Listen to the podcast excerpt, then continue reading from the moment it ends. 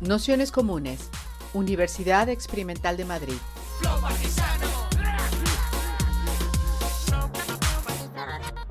Toda la información en nuestro canal de Telegram Nociones Comunes o en nuestra web traficantes.net barra formación. Fenomenal. Pues nada, pues daros la bienvenida a este curso, a este grupo de lectura sobre, sobre apoyo mutuo. Es un grupo de lectura que es un formato un poco peculiar porque lo que os queríamos proponer son cinco lecturas o cinco trozos de texto, eh, cada más tiempo, cada 15 días, aunque en realidad... Em, bueno, iremos midiendo si vemos que es demasiado o alguna cosa, o sea que nos hemos mandado unos capitulillos que es lo que pensábamos que podían ser como las lecturas mínimas, por así decirlo, y luego eh, bueno, pues el texto completo por si de repente tenéis más tiempo y os apetece poder dedicarle más rato.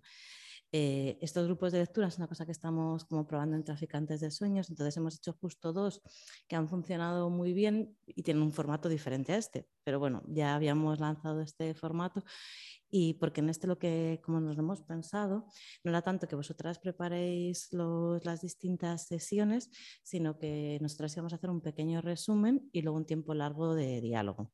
O sea que sí que es importante que el texto sea leído, pero bueno, un poco menos trabajoso en el sentido de que no hay que preparar em, bueno, no hay que preparar tanto material como en los otros grupos de lectura que estamos teniendo. Entonces, bueno, no sé, también ya nos decís, porque luego al final los otros grupos es un poco de trabajo, pero están funcionando muy bien porque todo el mundo va a prepararse una parte de, bueno, del texto, pues también te implicas mucho más, aprendes a contarlo, en fin, son cosas que, que, nos, que bueno, podemos valorar juntas una vez que, haya avanzado más el curso y también si de repente veis que, os apetece preparar alguna de las partes junto con nosotras o algo así, pues nos vais diciendo. Y la idea es que iremos cambiando Pablo y yo según las sesiones. O sea, una sesión la hará él y la otra la haré yo.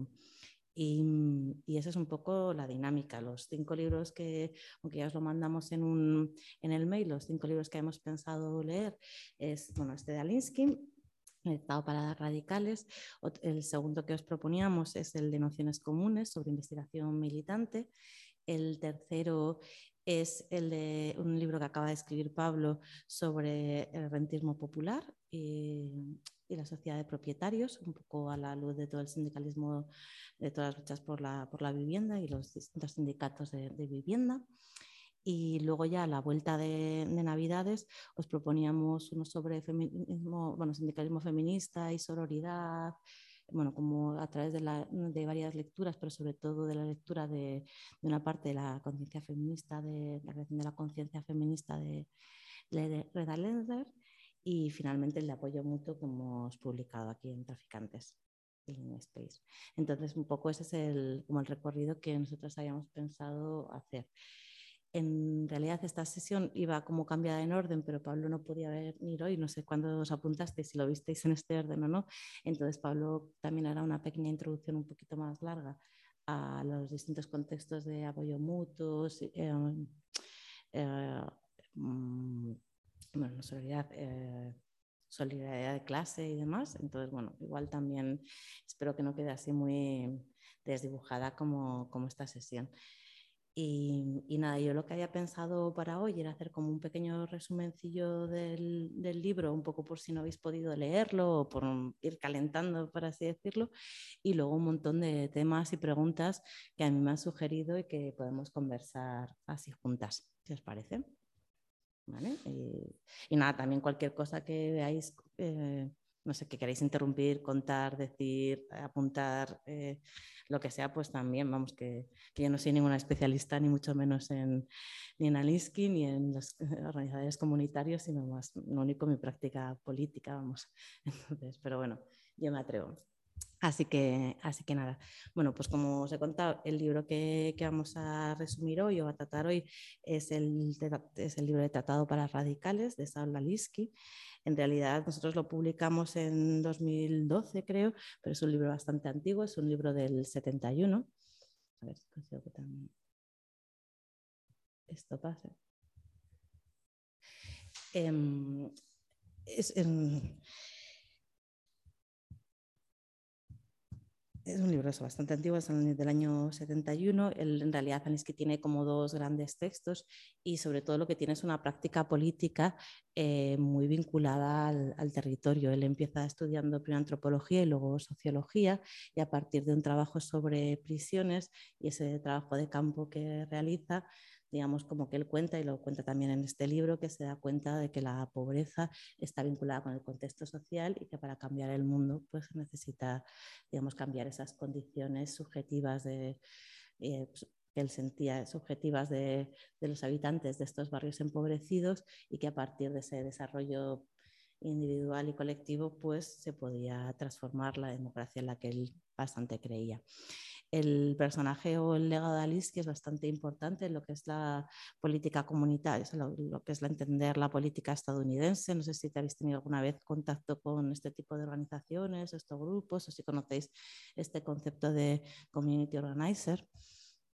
Pero bueno, para, para, para la, organización política estadounidense, bueno, en general norteamericana, pero especialmente eh, estadounidense, son figuras bastante importantes.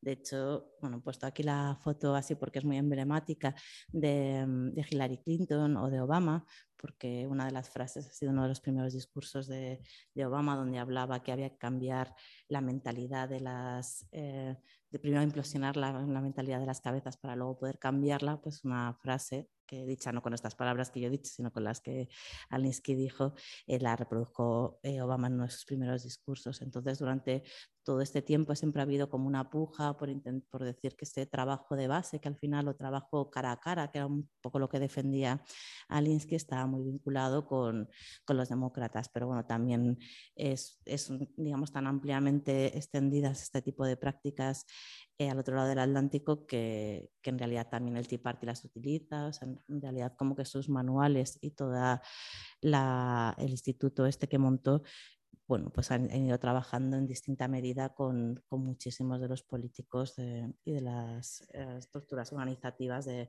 Estados Unidos y que sin ellas también cuesta mucho entender cómo se desarrolla la, política al otro lado del, del océano.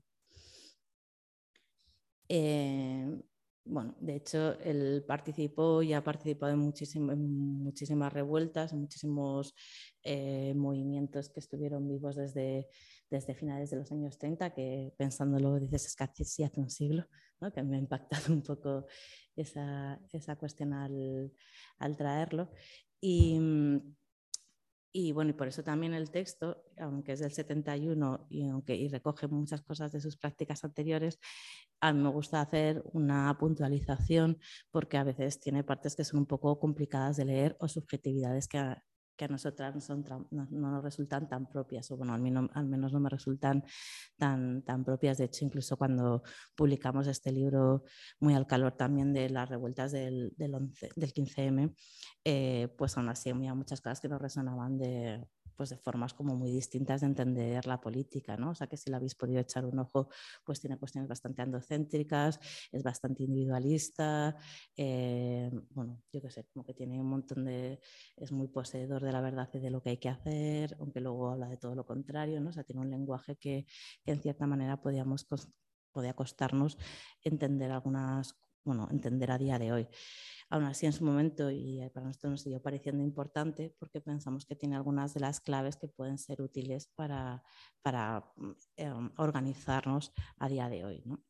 Entonces, bueno, yo creo que eso mola pensarlo siempre con cierta prevención, entendiendo también el contexto en el que escribía y entendiendo también su propia situación. O sea, él era hijo de, de migrantes rusos eh, profundamente heterodoxos, de una familia muy conservadora, entonces su aspecto en sí mismo también es conservador, ¿no? y, y, muchas de las cosas que aparecen en el libro también son reflejos de tensiones de la época, ¿no? en el sentido en que, pues, el, yo qué sé, pues también hay que contextualizarlo la Guerra Fría, ¿no? y lo que supone también el movimiento comunista y o no. Entonces, eh, bueno, pues es una, una, lectura también que es muy antipartido, muy, una lectura muy anti grandes organizaciones, muy centrada en, el individuo, muy también de clase en el sentido en que él está en otra posición que hay que ayudar a otros, no desde una posición, si queréis, más de internacionalista, ¿no? Bueno, yo que sé que hay como distintas cuestiones de su propia vida y, del contexto político que, mm,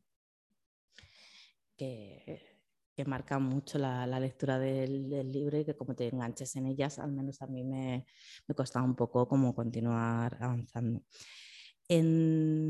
también, bueno, también otra cosa que yo creo que es como curiosa o importante contar es que él parte o empieza los primeros eh, trabajos en los que él empieza a funcionar como, como community organizer son en la zona de en los backyards, en la zona de los patios de atrás, que era una de las zonas más empobrecidas de, de Chicago y donde estaban todos los mataderos. El, bueno, y a partir de ahí eh, empieza a ver esa realidad de la que hablábamos y a tratar de organizarla. Es curioso porque también fue uno de, los, de las zonas que más comunidades generaron. Y, por ejemplo, no sé si habéis leído a Jane Jacobs en Vida y Muerte de las Grandes Ciudades, pues cita muy a menudo este tipo de barrios de, las, em, de los patios de atrás como ejemplos de, comunidad, de, mm, de, generación de vínculos y de protección comunitaria del espacio público. ¿no?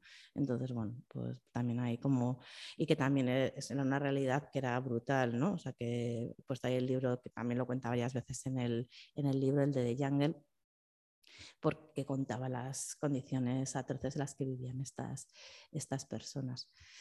Entonces, bueno, y ahí en el prólogo que, que, hacían en el libro, Maribel y Sebastián, contaban tres cosas que para ellos consideraban que son los principios como esenciales de los community organizers. ¿no? Entonces, eh, que es un poco como más o menos estructurado las siguientes diapositivas. La primera cuesta que recogen ellos es que, que, los community organizers parten de una serie de personas con lazos entre sí que comparten un espacio común de interacciones cotidianas. Este componente de territorialidad es un factor de unión. El community organizer trabaja en contextos donde hay una comunidad como tal, pero es un territorio compartido por diferentes organizaciones, grupos étnicos, religiosos. Parte de un otro trabajo del community es organizar el lugar donde se encuadran estas multiplicidades que bueno, ya lo veremos más adelante, pero la propuesta inicial en torno a esto es el, como el barrio. La segunda de las cuestiones que, que, tratan es que establece demandas realizables a corto plazo. Eh, profundizaremos un poco menos. Y la tercera, que es que yo la he dividido como en dos partes, es que el énfasis recae en el proceso, no solo en las metas de lucha particular, sino se tiene muy presente la importancia del proceso de empoderamiento y de movilización por las necesidades y los derechos de cada persona, generando líderes y cambios sociales donde encontramos impotencia en desconexión. Entonces, bueno, yo ahí como por resumir un poco cómo podemos entender el, texto me apoya un poco en estos tres conceptos que luego yo los he desarrollado en cuatro por separar el tercero en dos partes, pero creo que es bastante importante.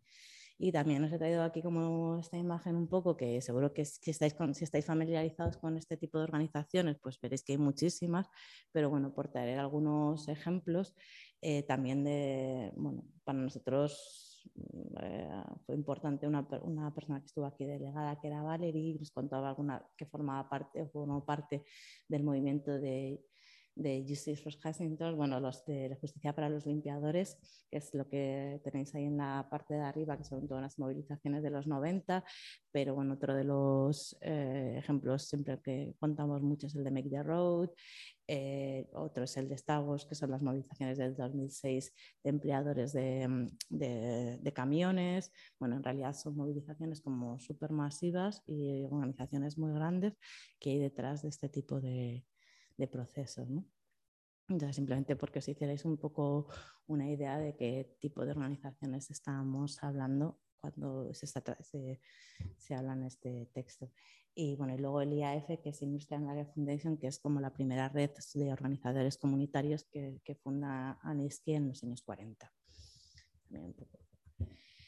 Entonces, bueno, las tres cosas que, hablábamos, la primera es esta de más allá de la lucha laboral, el barrio y la importancia del movimiento vecinal. Entonces, eh, bueno, la, una, la frase así como de Alinsky, como más representativa o más sencilla que explica esto, es que el que en lugar que como igual que los sindicatos tienen federaciones, a él le gustaría tener barrios. Eh, entonces, bueno, yo qué sé, eh, para nosotros, el, igual que veíamos todos los ejemplos anteriores, esto que he traído aquí son parte del movimiento vecinal, en concreto son las, las guerras del PAN de aquí de Madrid, pero bueno, podría haber sido cualquier otra cosa vinculada porque a nuestro modo de ver, quizá lo que más se parece a esa idea de los community organizers fueron las organizaciones, los movimientos de barrio, los movimientos vecinales, ¿no?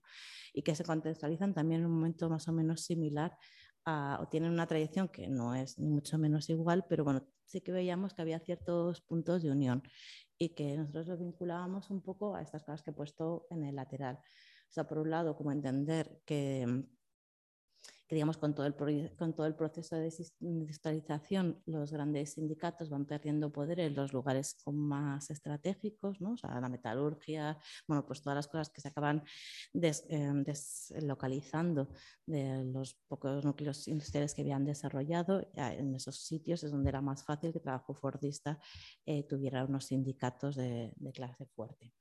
Entonces, eh, a medida que, esos sitios en contextos, por ejemplo, no tan desarrollados como en el contexto madrileño, no sé si en otros, también por eso este proceso, a nuestro modo de ver, se produce muy en paralelo. ¿no? En contextos más industrializados es probable que tuvieran también sindicatos más fuertes y con ellos también mucho más poder y con ello y fuera más difícil eh, inventarse otras formas de, sindicalismo.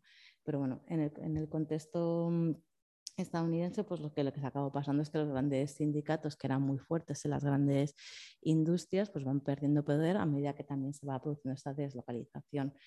Está, eh, y también cuentan con bastantes, y eso creo que es un poco generalizado, con bastantes problemas para incorporar a, a población muchas veces sin papeles del sur global. ¿no? O sea que también, bueno, no sé si eso lo habéis vivido vosotras mucho, pero, pero todo el proceso, digamos, de conversión eh, también fue muy difícil que se indicara a personas y que incluso los propios sindicatos, incluso los minoritarios, se entendiera que estas realidades no formalizadas muchas veces, precarias, que, eh, y que de alguna manera se hicieran cargos eh, o se trabajara con este tipo de, de personas. ¿no? Entonces, lo que bueno, digamos, lo que acaba pasando en este proceso, ¿no? que en términos así a veces sociológicos se llama, o políticos, se llama el paso del Fordismo al postfordismo, ¿no? el trabajo fordista de la fábrica y la estructuración a partir de, de lo que se conocía como la división sexual del trabajo, eh, con la mujer de clase media, o de clase fordista más bien, eh, que recogía las actividades reproductivas del hogar. Todo esto siempre, bueno, con, la doble jornada existió también en, el, movimiento, el movimiento obrero. Entonces, bueno, pero sí que ese imaginario donde donde la estructuración de, lo productivo y lo reproductivo se ordenaba de, esta manera, a lo que serían esas dos deslocalizaciones, el paso hacia sector servicios y con ello también pues, todo lo que es la vida pues, a trabajar y la precarización de muchos de los sectores fundamentales sostenidos en muchas ocasiones por toda esa migración que estaba, que estaba viniendo, tanto lo que tiene que ver con cuidados globales, del cuidado de los hogares que sostienen el que muchas otras mujeres se puedan incorporar al mercado laboral, como eh, pues otros trabajos de servicios o precarizados en la agricultura, bueno, que, también sostienen esa migración del campo a la ciudad. Entonces, ese nuevo sitio donde se producían esas relaciones que habían dado origen al movimiento obrero, ahora son el barrio, ¿no? Y que en el caso bueno, pues madrileño, pero que en muchas otras ciudades y contextos también se ha dado, que fue cómo fueron creciendo todos esos barrios, por ejemplo, en el caso de Madrid, con toda la migración del campo a la ciudad y en unas viviendas absolutamente precarias que se montaban en las noches sobre el barro, ¿no? Eh, en cada una de las grandes arterias de, conexión con, de la ciudad, en la Extremadura, la Andalucía y demás y, como eso también la lucha por, por, la vida, por las condiciones mínimas de vida, pues creó unos movimientos muy, muy fuertes y en el caso madrileño probablemente el mayor proceso de redistribución que fue el proceso de remodelación de barrios. Entonces, bueno, como que a nosotros en cierta manera nos resonaba bastante esta, esta idea que, que vinculaba un poco a esta historia. La segunda cuestión que también está un poco vinculada, que fue para nosotros como otro momento y porque nos preocupaba esta cuestión del sindicalismo social, que fue ya como más a finales de, los, de los 90, principios de los 2000, que es como en, que hay un texto que, bueno, no sé dónde lo he dejado, pero que es de dos compañeras, de Amarela Varela y de, y de Piñeiro, donde le explican, donde ellos, pero bueno, como muchos otros explican lo que ha sido para lo que sería la relación con el sindicalismo social o los work centers, que fue como la inspiración para nosotros para pensar unos dispositivos que fueron las ODS, que fueron los protodispositivos de otras formas de organización como ha sido la APA, los stop desahucios, otras formas de sindicalismo social que hemos venido haciendo en los últimos 10 años. Entonces, bueno, ya he sacado como dos ideas. La primera que tiene un poco que ver con esto que hablábamos antes de cómo se organizan los inorganizables, ¿no? cuando no hay... Em, esos espacios eh, de trabajo estables donde se puedan dar esas relaciones de clase que serían capaces de generar unas alianzas fuertes como para, construir una relación sindical y de clase. Y, mm,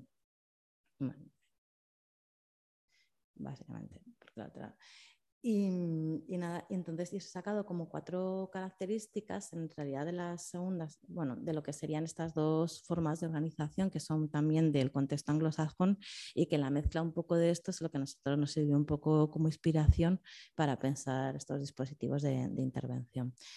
Entonces, bueno, para las, cuatro características que ellos encuentran en el sindicalismo social es que, está dentro de que siempre está dentro de un ecosistema, o sea que para producir y para intervenir y para militar en un contexto de este tipo hay que conocerlo, hay, conocer, hay que ganarse a la gente, hay que tener su confianza, que se necesitan formas de desobediencia civil, o sea como que una de las acciones específicas tiene que ver con compartir las experiencias de desobediencia, la tercera es lo que llamaríamos las cartografías o lo que ellos llamaban las cartografías del despojo y que tiene mucho que ver con lo que veremos en la siguiente sesión de investigación militante, o sea, de encontrar cuáles son los mecanismos de explotación y dominación y a partir de esos eh, mm, organizar las luchas, ¿no? o sea, entender cómo está funcionando bueno, pues cómo te están explotando, qué es lo, que, cuáles son esos mecanismos y a partir de ahí también ayudar a articularte y lo cuarto, atacar en todos los niveles y los work decentes, que es otra modalidad un poco distinta, pero que ah, ya digo que a nosotros nos ha venido todo como un poco junto, también cuentan con esta parte de, bueno, yo en el texto de, de Amarela hay como muchísimas más cosas, yo he recogido los cuatro que me parecían como más significativos, eh, que tiene que ver también con lo mismo, contra, eh, con el trabajo directo con las personas que se encuentran en los trabajos y posibles afectadas, con un vínculo constante con eso, eh, espacios de lucha y diálogo con la realidad laboral, o sea, como espacios de, autopercepción y auto, o asambleas de refuerzo y, de puesta en cuestión de las situaciones laborales de, las distintas personas que están eh, precarizadas y eh, espacios también de compartir saberes. ¿no? O sea, estos serían como los órganos en los que, de alguna manera, como más asamblearios. Luego tienen cuenta con otra parte de servicios que generalmente son clases, en bueno, en su caso de inglés, en nuestro clase fueron de castellano y yo me he equivocado, yo he puesto de castellano, eh, clínicas médicas, porque que, que, bueno, en el contexto madrileño eso no se ha dado tanto porque el deterioro de la sanidad no es tan fuerte como en otros contextos, pero incluso en Alemania, por ejemplo, sí que nuestros compañeros de ODS tenían clínicas médicas para las personas sin papeles. Y luego un programa de entretenimiento y finalmente, bueno, como una cuestión que luego trataremos después, que tiene que ver con la afiliación y los recursos, porque en general este tipo de organizaciones cuentan con recursos exteriores. Entonces, una mezcla de este tipo de cosas son lo que nosotros utilizamos pues, para pensar las, las oficinas de derechos sociales, que para nosotras son como el precursor de otros tipos de organizaciones sindicales, como ha sido la APA. De hecho, la mayor parte de los o de algunos de los nodos importantes donde desarrollaron esto, como fue Puesta Rasa, Sevilla, bueno, teníamos todos como este tipo de, oficinas que, de alguna manera intentaban dar respuesta eh, a la, mm, mm, reconociendo la parte productiva y reproductiva de lo social e intentar pelear por esas otras cuestiones que podían ser como más estables o más necesarias para la reproducción de la vida, como era la vivienda, el, acceso a, mm, a los servicios mínimos o, incluso a día de hoy podía ser el trabajo sobre la infracción y la carestía de la vida.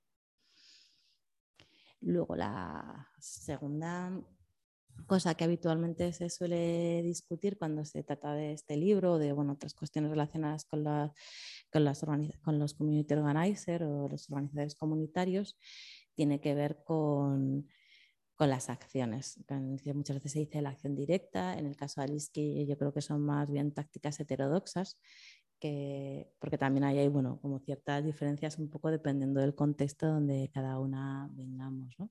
Y, nada, entonces, bueno, como que lo quería, o en realidad es una de las partes centrales por muchas razones, tanto por el empoderamiento que supone el construir una acción, el realizarla, eh, la capacidad que también tiene la acción directa no violenta de empoderar y de permitir que participen personas con muy diversas situaciones, pero en el caso más concreto de Alinsky, como lo habréis leído en el texto, forma parte también de de una parte fundamental que es como aguijonear, ¿no? como picar, como al enemigo, como que una de las cuestiones centrales no es tanto una acción directa porque sí, y mm, de hecho, bueno, luego lo discutiremos más como con la cuestión de violencia no violencia, pero sino que como una parte importante de la acción política es situar al enemigo, llamar su atención, conseguir que te responda. Entonces, eh, ¿cómo se consigue eso? No? Si es a través de scratches, si es a través de tartazos, si es a través de procesos de insumisión, si es a través de procesos de desobediencia masiva, es parte de lo que hay que decidir en ese momento de táctica y estrategia que la organización ha de tener siempre presente. ¿no? Pero bueno, como que esta parte es central. Y la tercera parte que, que a mi modo de ver es mm, como un pilar de, este tipo de procesos que tiene que ver con vivir la lucha como un proceso de empoderamiento. ¿no? Y en concreto también, que insiste mucho desde la cabeza de las personas afectadas. ¿no? Entonces, bueno, esto también tiene una parte un poco polémica que ya discutiremos al final, pero bueno, la idea que propone bastante y repite un montón de veces a lo largo del, del libro Alinsky es que ha de, hacerse, digamos, pensando en las cabezas que protagonizan estos, eh, las acciones y que conforman la, organización, que en cierta medida como que tenemos siempre la cabeza predeterminada y tendemos a ver lo que queremos ver y, que lo importante de alguna manera es como conseguir que, mm, bueno, girar eso, ¿no? Y, eh, Y, conseguir que, que, de alguna manera, bueno, pues el centro de, bueno, pues él le explica un montón de cosas de las que él cree que cómo se entiende eh, la gente mejor eh, sus, prácticas.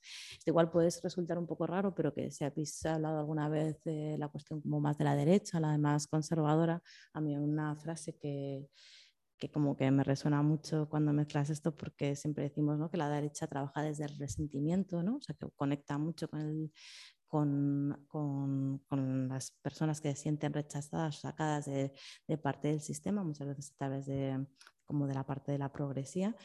Y, y de alguna manera también Alinsky recoge esa parte de, de rechazo y también de como de esperanza, ¿no? O sea, como que salen varias veces en el libro es, eh, bueno, como generar movimientos masivos a partir del rechazo y la, y la esperanza. Y son dos, como dos emociones que él intenta movilizar todo el tiempo, ¿no? Cómo consigues activar ese rechazo, ¿no? Cómo, y que integrarlo dentro de tus propias organizaciones, ese resentimiento, esa sensación de sentirte fuera, esa sensación de, en cierta medida, de, de soledad, pero de soledad encarnada en rabia, ¿no? Y, y, como eso que sienten muchas personas lo puedes incorporar en parte de tu de, tu práctica política y también la contraria, ¿no? como la diversión, el estar juntas, el genera también eh, momentos de arraigo y momentos también que hacen que, que una siga queriendo estar en las, en las, organizaciones. Entonces, esa doble emocionalidad un poco es la que intenta explicar eh, de cómo cree que, es porque pues nunca salgáis del campo, una buena táctica, no sé qué, bueno, como cosas que que él piensa que hace que las personas que componen la organización pueden sentirse como más, más activadas. De cara también a pensar esto siempre como en términos muy masivos, ¿no? organizaciones de, de masas, que también es el, claro, el tema de los 70, ¿no? Como y, y, bueno, yo luego había incluido también aquí eh, la idea esta de las personas afectadas, por explicar un pelín, solo un segundo, una peculiar consideración que tiene como también de las clases medias, porque él como que parece que entiende el mundo entre los que tienen, los que no tienen y los que no tienen pero les gustaría tener. ¿no? Entonces el papel de las clases medias, entendidas así como con los que no tienen pero les gustaría tener, juega un papel bastante importante en como la estrategia que él considera pero bueno, que es, es peculiar. Bueno, a mí al menos me parece que, pero que em, resuena mucho ¿no? a esto de los de arriba y los de abajo, a como distintas formas en las que lo hemos ido nombrando también nuestras prácticas políticas. Entonces, bueno, no sé, como que he sacado tres, está la de si una cosa se alarga mucho, aburre, bueno, en fin, ese tipo de, de cuestiones. Y estos tres aspectos serían como, ah, yo creo, como los tres centrales a la hora de pensar o de resumir un poco el libro. ¿Cómo lo lleváis? ¿Bien? ¿Chapa? ¿Muy chapa? ¿Se... ¿General? ¿Sí? ¿Sí? Vale, vale. ¿Sí? Perfecto. Vale. Digo, porque como es que dependiendo también de lo largo que se hiciera, se podía como acortarlo, alargar a más cosas. Entonces, ah, bueno, ahí. Eh... Entonces, yo lo que he hecho aquí es como una especie de resumencillo del libro y luego he sacado como las 10 reglas, las, 10, las 11 reglas que aparecen dos veces. Eh, si habéis leído el libro, esto pues es como más, bueno, que lo otro igual se cuenta menos y este ya es como más repetido, pero bueno. Y aquí también nos podemos extender lo que queráis. O sea, yo tengo como párrafos para discutir, porque como todo es un poco controvertido, pues podemos ir párrafo por párrafo, o si queréis, os leemos todo y luego como hay un cuadro de preguntas y demás, pues ahí retomamos. O sea que simplemente, no sé, bueno, como, como vosotras queráis. Entonces, las, eh, como, bueno, como hemos dicho, eh, Alice que es como uno de los precursores de la intervención comunitaria, ¿no? como uno de los que prácticamente estudia cualquiera que acaba estudiando eh, sociología en este campo, intervención social. Entonces, bueno, básicamente las tres cuestiones que, ya se han ido con el tiempo, se han ido diseccionando un poco desde este aspecto, es que uno tiene que fomentar el interés por la mejora de, las personas de su situación social, que hay que organizar a la gente para que adquiera poder para cambiar su situación y que el conflicto es una técnica de integración social aquí es nada, ¿no? O sea que bueno, son tres temones, porque cada uno de ellos, dependiendo de, de dónde lo analicemos, pues tiene, bueno, tiene su nivel, pero lo retomamos como después. Entonces, bueno, eh, y nada, entonces básicamente el libro lo que, lo que tiene es que... Eh,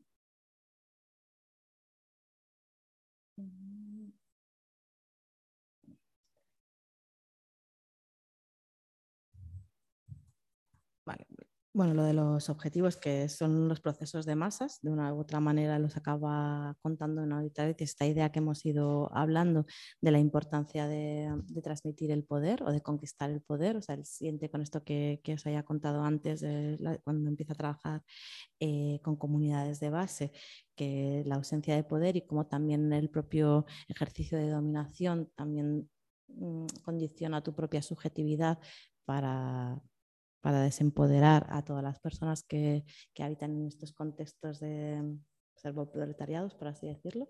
Entonces, bueno, como la importancia al final de generación de poder colectivo que sea capaz de, eh, digamos, contraponer y enfrentarse a, a los otros poderes, ¿no? Y que esa es una labor democrática, porque bueno, el tipo es bastante eh, creyente de, los procesos de democracias mm, de, masas y demás, ¿no? O sea, que en ese sentido es un demócrata radical, por así decirlo.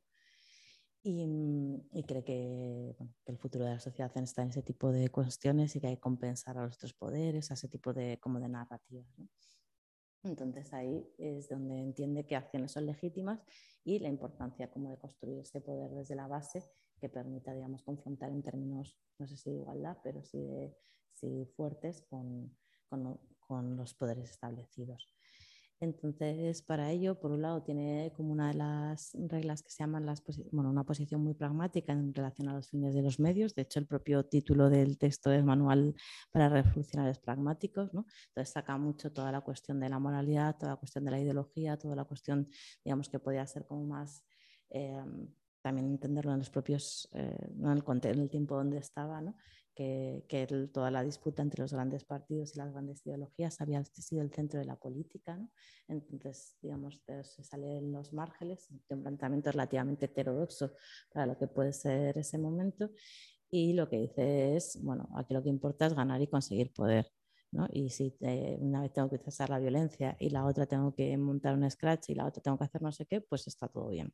¿No? Porque en realidad eh, es una cuestión demagógica, ¿no? Se puede plantear eh, una moralidad en este asunto cuando tienes un poder que defender, ¿no? Como que siempre al final todo el mundo funciona por sus intereses y como que hay una lógica, ya que él es bastante individualista, ¿no? Hay una lógica individual dentro de eso y, y, al final el intentar darle un discurso de moralidad lo que está haciendo es que las personas con eh, digamos, más subordinadas no puedan tener acceso al poder. ¿no? Entonces, que siempre es, que quien, sea, quien puede cuestionar los medios es porque los tiene.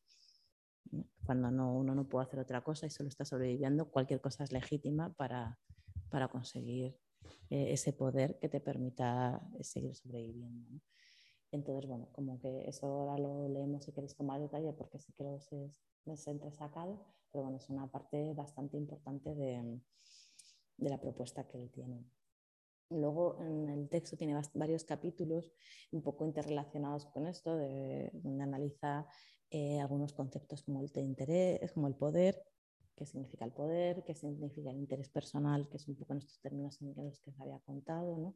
y también entender que interés personal no quiere decir contra o siempre contra otros, sino que, que también habla de, de, prácticas que parten del sí, ¿no? de tu propia problemática entender el compromiso, entender el ego como algo que no, tiene que estar contrapuesto como al yo, ¿no? sino como el ego como capacidad de creer que, que, tienes tú la capacidad de transformar las cosas, ¿no? o sea, como en términos un poco revolucionarios, individuales, pero revolucionarios, y entender el conflicto como siempre necesario. no, no hay nada que se mueva si no hay conflicto. O sea, como que también eso es tautológico. O sea, puede ser el orden del conflicto o el campo del conflicto lo puedes definir en la lucha, pero siempre hay conflicto. No hay, no hay cambios sin conflicto, ¿no? que, eso es importante también a veces no, no perderlo de vista. Y, y, cuanto más mejor, pero es porque le faltan dos frases. Es que yo porque sé que de lo que estoy hablando, pero de verdad Sí, no, pues eso, no, no, es que faltan un montón porque luego está, estas son como las cosas en general y luego él habla de las características que tiene que tener los buenos como organizadores y, que habla de la curiosidad, la reverencia, la imaginación, el sentido del humor, la visión un poco borrosa de un mundo mejor, que era eso, la personalidad organizada y, mm, y una mente abierta, libre y flexible. Entonces, bueno, como que me acordaba de eso y por eso sé que era, pero me he saltado toda la frase. Entonces, bueno, pues esas son como características que igual podemos hablar de cada una de ellas si lo veis, pero que, que un poco él las cuenta como en el texto. Sí, es como total. Sí, sí, sí. Claro. Claro, no, no, claro. Sí, sí, sí. Sí, sí, sí. Sí. Pues hay que como que entenderle mucho como dentro del contexto y que, bueno, toda la forma. Como que ahora, además es que ahora todavía no es tan extraño, pero es que hace 10 años para nosotros este era chino. ¿no? O sea, porque ahora sí que hay más movimientos, pues por ejemplo con Extinction Rebellion tú lo notas mucho, que también son como muy pautados, que ¿no? como que tienen más este tipo de prácticas y lenguajes, no sé, digo por poner cosas de gente que yo veo ahora, pero hace un tiempo como hablar en estos términos de lo que hay que hacer son papa, eh, a nosotras por lo menos se alejaba mucho de nuestra cultura política. Sí, claro, por eso. Perdón una cosa, ¿se me oye? ¿Me oís? Es que no oímos las otras Ah. intervenciones, creo yo que no oímos las intervenciones otras, entonces como que... vale. Claro. Gracias, perdón. Aquí un momento de diálogo. No, Nada, solo hablaba de lo último, lo otro ya no lo repito, pero que, que también es muy de la cultura empresarial este lenguaje y, que, y por lo que has comentado de Extinction Rebellion, que es verdad que captan algo de este lenguaje y que quizá, aunque mola mazo, yo he hecho algún taller con ellos, Ujú. que muy interesante, sobre todo para la gente que nos exponemos a veces en, en- en. Eh, pero, pero quizá lo que más te puede chirriar es esto. Pero yo creo que es porque son anglosajones, tienen esto como muy metido en la cabeza, hay un rollo ahí como muy, no sé, muy de cultura casi, Sí, sí. que, que cuesta a- al contexto nuestro, de, de la más, Ujú. más que venimos del movimiento sí. profesionales y tal, nos cuesta mucho, a mí por lo menos. Y Mm. bueno, eso, que solo eso. Sí, sí, que luego es como un lenguaje como de verdad, de no sé qué, que bueno, por lo menos para la práctica, yo por lo menos que también vengo de lugares como muy críticos, cuesta mucho que te digan, no, esto se hace pim, pam, pum y todo, pero vamos a ver. Pero bueno.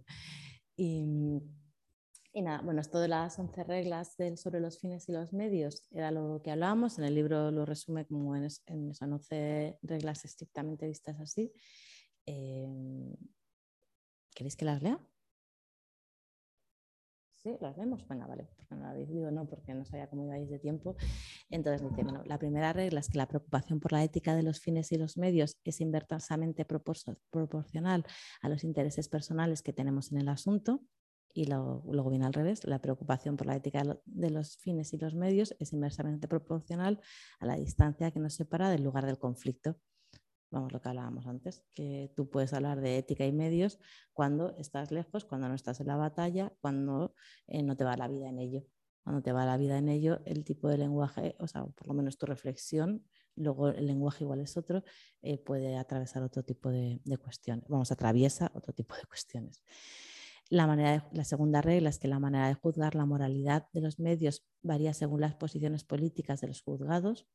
O sea que, bueno, insiste mucho en que en realidad constantemente cambiamos de opinión en relación a la propia moralidad de las cosas que hacemos. Lo que moralmente en un momento nos parecía de una cosa, al tiempo nos acaba pareciendo otra, dependiendo del lugar que ocupamos en esa escala y que eso pasa cotidianamente en muchos movimientos. A mí también me pasa que creo que este debate en concreto de la moralidad a nosotros también nos queda un poco extraño, pero yo, por ejemplo, recordando cosas de mi padre, sí que estaban, en, o sea, como que los 70 era un debate muy recurrente, o por lo menos yo siento que fue una cultura como muy habitual, no tienes que ganar moralmente una discusión o una batalla, que yo no sé si a día de hoy nosotros tendríamos tanto la cabeza en la importancia de lo ético, pero bueno, aquí le dan muchísimo. Dice la, siguiente, la tercera regla de la moralidad de los, de los fines y los medios eh, es que en la guerra el fin justifica casi cualquier medio. Este lo mismo. La cuarta es que se debe juzgarse dentro del contexto donde se desarrolla la acción y no desde cualquier otro punto de vista cronológico, que, es- bueno, que está situada. La quinta es que la preocupación por la moral aumenta en el número de medios que se disponibles y viceversa. Si tú cuentas con más medios, pues igual se puede juzgar moralmente lo que estás haciendo. Si no cuentas con ello, pues eh, es un debate que no tiene sentido. En la cuarta es que cuanto menos importante sea el fin deseado, más puede uno permitirse evaluar la moralidad de los medios. La séptima es que por lo general el éxito o el fracaso son poderosos determinantes de la moral. Lo que volvemos a decir, si tú ganas, entonces me parece que moralmente estaba bien hecho, aunque no. Entonces, bueno, como que en realidad la moral o la justificación moral sirve de poco. Eh, la octava es que la moralidad de los medios depende de si estamos siendo empleados eh, en tiempo en derrota inminente o un tiempo de victoria asegurada. Bueno, pues lo mismo que lo anterior. Eh, que cualquier medio eficaz es automáticamente juzgado como inmoral por la oposición. Y bueno, y aquí estoy, este sí que tiene un poco más de miga, ¿no? Porque a veces, por ejemplo, con la lucha armada, bueno, con otro tipo de cuestiones, aquí ya entras como en un que también hay que entender que el propio proceso en este, o sea, que la lucha armada en, en los 70, digamos, es, todavía sigue siendo como una de las herramientas que muchos movimientos revolucionarios eh, prácticamente disponían. Entonces, bueno, no sé si, si entraría también en el caso, pero luego lo veremos, pero, pero es más complicada. La décima es que hay que hacer lo que puedas con lo que tengas y cubrir todo un lado de moralidad. Es decir, que luego al final decisiones unas u otras, como en ese contexto donde lo moral parece que es, el, que es como el objeto de verdad, pues al final todas las acciones acaban, tienen que pasar por un pasaporte de moralidad. ¿no? Nosotros tenemos que justificar nuestra acción como moral, aunque el origen, digamos, en el que tomamos la decisión nunca tiene que ver con la moralidad, pero siempre vamos a encontrarlo dentro de ese campo. Y que la quinta es que los objetivos tienen que ser eh, generales que bueno, eso está. Si habéis visto campañas políticas cualquiera, pues la tenéis aquí, ¿no? Eh, libertad, no sé qué. Y, mm, y luego las, el, las siguientes 11 reglas que, que, tienen que ver no con la moralidad, sino con las tácticas. ¿no? Entonces el libro también recoge un montón de, bueno, todos estos planteamientos que estábamos hablando, lo recoge también en 11, en 11 reglas, eh, que también pues sí, que, que, bueno, pues también si os parece podemos, el resumen es de otro libro de... Eh, también de desobediencia civil y organización de base, pero, bueno. Dice, la, la, primera regla es que el poder no solo es lo que tienes, sino lo que tus oponentes creen que tienes. Mm.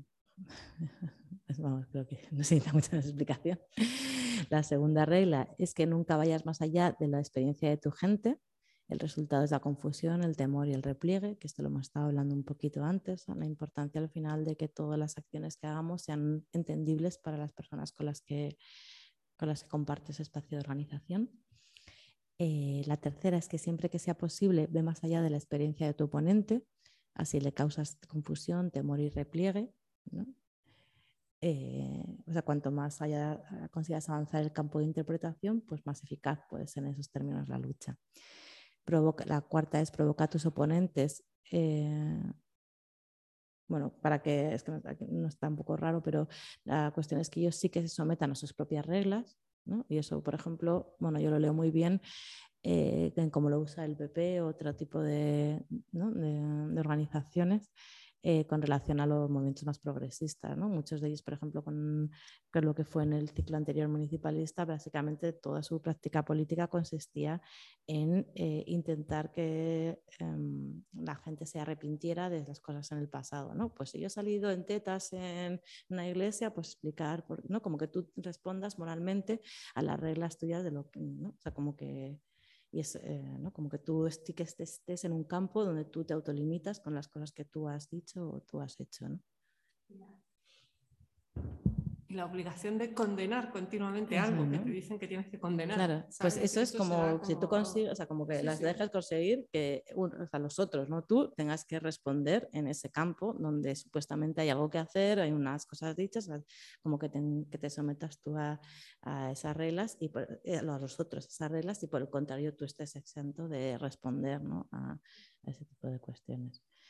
La quinta regla es que el ridículo es el arma más potente del hombre. Entonces, bueno, esto no, eso se ha trabajado con los tartazos, bueno, con otro tipo de prácticas de desobediencia. Que una, una buena táctica es aquella que divierte a su propia gente. Y lo cual esto es un reto, o sea, si alguien es capaz de sostenerlo mucho tiempo, pero en realidad, eh, bueno, es bastante yo no sé si ahora, pero para nosotros en otro momento sí que fue bastante importante el intentar pasárnoslo bien. La séptima es que una táctica, si se alarga demasiado, se convierte en, ineficaz eh, y la gente se dedica como a otros asuntos. Y bueno, y esta yo creo que también creo que es una de las reglas que comparto. Aunque es triste a veces porque no conseguimos las cosas y encontrar los tiempos de, de la política también tiene, tiene su reto. La octava es mantener la presión, usar diferentes tácticas, acciones y canales diferentes. La quinta es que la amenaza es más terrorífica que el propio hecho en sí. O sea, solo pensar que se va a hacer, que va a haber un acto de desobediencia masivo que puede servir para, eh, digamos, activar una negociación. Eh, la décima es que el precio del ataque exitoso es disponer de una alternativa constructiva con esto se refiere a que si de repente efectivamente tienes éxito y tú estás en una negociación masiva, pues en realidad eh, lo que acabas consiguiendo muchas veces es una alternativa reformista. Entonces, bueno, ¿no? Cosa que pues puedes que tú vayas allí a cambiar el régimen de propiedad, pero en el momento en que ya, ya te reconocen como sujeto de negociación, pues tú tienes que tener una contraparte para, que, para cerrar, digamos, ese acto de desobediencia, esa negociación que has hecho. Entonces, pues que cualquier acción que preparas tienes que saber cuál va a ser tu salida, incluso la salida beneficiosa.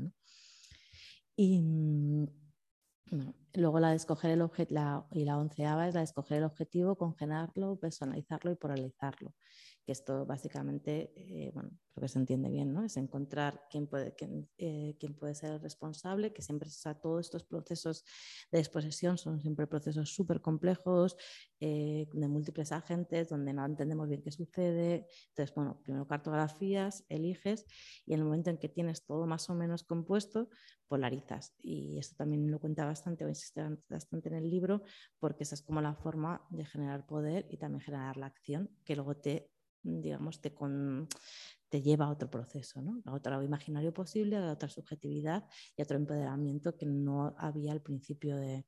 Entonces es un poco raro, pero incluso él pone el ejemplo, pero bueno, pone varios. Uno es el de la, mm, la Carta de Independencia, la Guerra de Independencia en Estados Unidos y como, bueno, como que si hubieran, él dice, ¿no? Si, hubiéramos, si se hubiera escrito un texto más laxo reconociendo otros agravios que no se daban, probablemente nadie se hubiera movilizado y mucho menos en una guerra para que eso sucediera. ya no sé si a mí me parece un poco, bueno, poco simplista, pero, pero bueno, sí que esa idea muchas veces de intentar buscar un enemigo, no como responsable único, pero sí como ejemplo, sobre todo en contextos como los que estamos, donde es absolutamente imposible culpabilizar a nada, ninguna cosa, y conseguir que eh, a partir de ahí cosas concretas y sobre todo una acción que, porque en el propio ejercicio de la acción es como te imaginas el otro horizonte posible.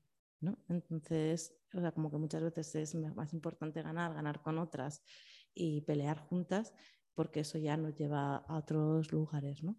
Y bueno, y eso se consigue muchas veces haciendo sencillos ese tipo de, mensajes, no o a veces equiparando muchas técnicas, ¿no? Tú puedes montar campañas de eso al tiempo que puedes tener también eh, momentos donde tengas reflexiones mucho más complejas y si reconozcas otras realidades, que tampoco hay que ser zorroco con, con esto.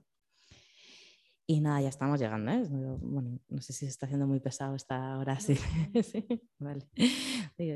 Y nada, y esta última parte, eh, simplemente lo he traído otro ejemplo de los Miami Workers Centers, que son otra de estas organizaciones que resumen un poco sus cuatro pilares.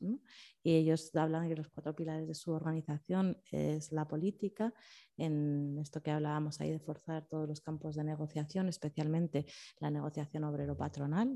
Esto igual es raro, pero, pero creo que es importante señalarlo porque es en el conjunto de estas cuatro acciones como se identifica su práctica política. ¿no? Entonces, ellos sí que entienden que en esa confrontación con la patronal, si es una lucha sindical, o con un banco, si es una lucha por la vivienda, o con, un, ¿no? con la confrontación con, con el amo, bueno, como se quiera decir en el lenguaje que estéis acostumbradas, en esa confrontación es donde se construye también la política y esa confrontación es constantemente necesaria.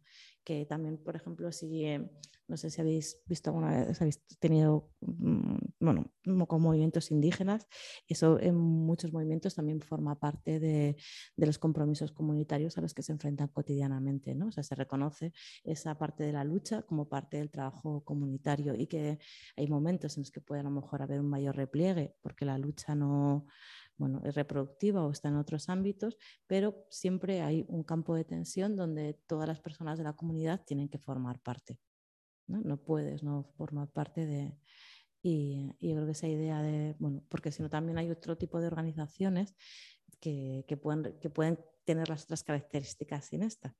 Entonces, digamos, ya estaríamos hablando de otro tipo de contextos. Luego la, segunda parte es la de conciencia, que bueno, que, en realidad es, igual conciencia suena muy grande, pero que es vincular los procesos de dominación que vivimos con las, con las, con las realidades que, en las que estamos, que ese vínculo eh, a veces parece evidente, pero no lo es, entender las estrategias de dominación que nos afectan y saber hacer algo con ellas. Son procesos súper largos, súper complejos, que no son no son nada de autoayuda como a veces se quiere decir, ¿no? ni nada sencillos.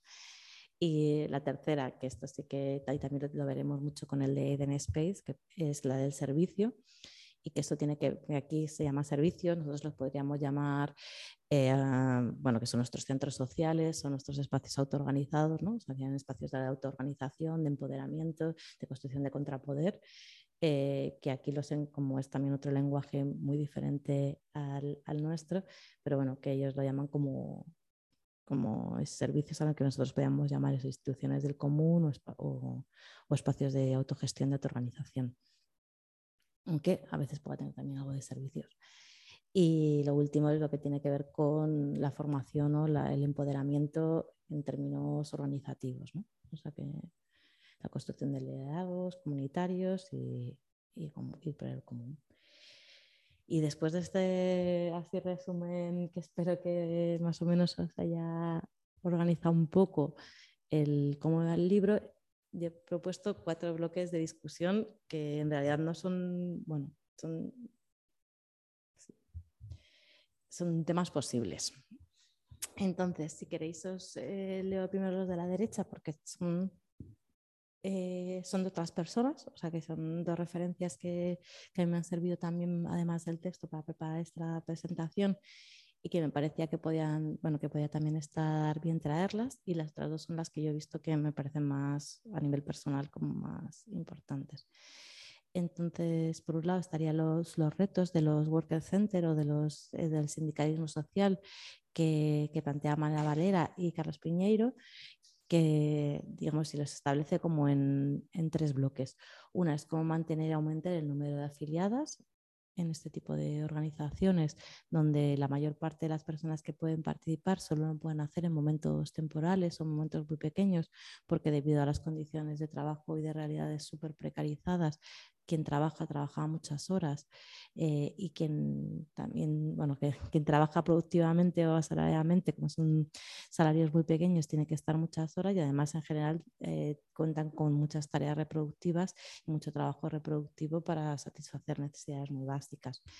Entonces, em, bueno, pues la realidad de afiliación tiene que contar con, con esa realidad material. Los problemas de politización de las personas afiliadas, eh, también por las propias eh, problemas de subjetivación cuando, mm, bueno, cuando sufrido mm, procesos de violencia y dominación. Eh, y lo último que, ya estábamos un poquillo antes, que tiene que ver con el dinero y que luego lo he introducido como parte del debate, porque dado también el poco poder adquisitivo de las personas que forman parte, que están afiliadas en las organizaciones y la poca tradición de financiación, requieren habitualmente la financiación externa. Entonces, bueno, hay muchos riesgos que, igual ya conocéis de dinámicas institucionales y de profesionalización que, derivan que, pueden derivar de este tipo de, prácticas. Y las que plantea SPIC, Andrea, eh, que más son como contradicciones que tienen que ver con la cooperación conflictividad, ¿no? o sea, como este tipo de, organizaciones pueden entrar en contradicción con otras formas de, de proponer este tipo de acciones eh, la cuestión de los liderazgos personales frente a los liderazgos colectivos, que, bueno, que también tiene mucho que ver con esto que habla, como la figura un poco que en muchos momentos puede ser relativamente absorbente de los propios organizadores comunitarios. Eh, la tecnificación de las relaciones frente a la humanización, que es un poco pues, lo mismo que hablábamos antes, ser parte de un proyecto o un plan de acción de una entidad no es lo mismo que una práctica política propia y, y autoorganizada, eh, la legalidad frente a la desobediencia y las formas de participación por invitación o participación voluntaria. Entonces, bueno, luego si queréis desarrollar esto más, os paso los dos textos de, ellos dos para que los tengáis. Y yo las discusiones que me hayan parecido que podían tener más interés, bueno, son, por un la discusión de la violencia, no violencia o, o nuestra capacidad de generar miedo, eso siempre es una discusión que creo que es interesante en este tipo de, prácticas políticas, que, bueno, hay como una discusión en ese campo. La relación entre los fines a corto y largo plazo. Eh, una que para mí es central, que es el sujeto desde donde parten las luchas. O sea que este tipo de organizaciones al final siempre cuenta con una jerarquía o una em, no es un partir de sí en muchos casos, ¿no? sino que es alguien comprometido que eh, cuenta a otras, otros eh, su situación de explotación. ¿no? Entonces, bueno, este tipo de prácticas desiguales, pues eh, pudiendo ser muy eficaces en muchos campos y habiendo tenido grandes éxitos, pues también parten de un sitio que, que, en cierta manera puede ser discutible, ¿no? aunque también bueno, pues como hablábamos antes, a veces también es muy complicado en determinadas situaciones eh, tomar conciencia de tu propia realidad de dominación, necesitas apoyos económicos y organizativos para poder hacer frente a esas realidades, ¿no? Pero bueno, pues siempre es un poco delicado. Eh, luego otra de las cosas que también parte el texto, ya más al final, es el lugar de las clases medias como el lugar de la transformación social, ¿no? O sea, él insiste al final como mucho en esta idea, ¿no? La organización debería centrarse en la clase media estadounidense, es en ella donde yace el poder, nuestros únicos aliados potenciales son la clase media, eh, nuestros activistas son producto de la clase media y se enfrentan a la misma, eh, tienen esa experiencia, es un valor eh, fundamental para su gente. Muchos de los que forman la clase media son, o sea, como ese tipo de cuestiones, ¿no? como el valor central de, de, la clase media para la transformación social y si puede ser o no cuando también hay unas políticas muy fuertes de integración y sobre todo en el contexto actual lo que está en discusión es la propia configuración de la clase media. ¿no? Entonces, si a día de hoy, igual en otros momentos, de, por ejemplo, para el 15M, esto es, bueno, igual es adelantado, pero por ejemplo, para momentos como cuando publicamos este texto, que sí que era una política de masas de clase media, ¿no? o sea, todo el 15M es una política de la clase media o de la integración el, o por la integración en la clase media, ¿no? La gente que, las, ¿no? bueno, todas las demandas en gran medida estaban centradas en pues, que hubiera unos salarios adecuados, una vivienda digna, o sea, como una incorporación de quienes se consideraba que tenían que formar parte de las clases medias y que por alguna una u otra razón pues no, no estaba produciéndose esa realidad. Igual ahora eh, eh, este tipo de, bueno, como que la lucha, creo, está como en otros lugares, ¿no? está en la desintegración de esas clases medias y cómo se está produciendo. Entonces cuesta más pensar en una clase media unificada, ¿no? porque, bueno, no sé, esto también igual es un poco interpretación. Si queréis lo dejamos y ahora entre eh, luego lo que significa organizarse con otras, que siempre parten de lugares diferentes, religiosos, feministas. no sé si habéis tenido prácticas en organizaciones de este tipo, pero te pasa todo el tiempo, ¿no? O sea, que esperas que, bueno, pues el otro o la otra eh, no es eh, no, es tu, misma composición cultural, eh, social, racial, entonces te encuentras con un montón de, pues de conflictos de intermediación en este tipo de campos y muchas veces irreconciliables. ¿no? Tienes unas posturas feministas, pero se nos pasaba en la PA, ¿no? Mm, que se está hablando de violencia de género por algunos determinados comportamientos cuando muchas compañeras lo que soportaban en su casa eran agresiones directas.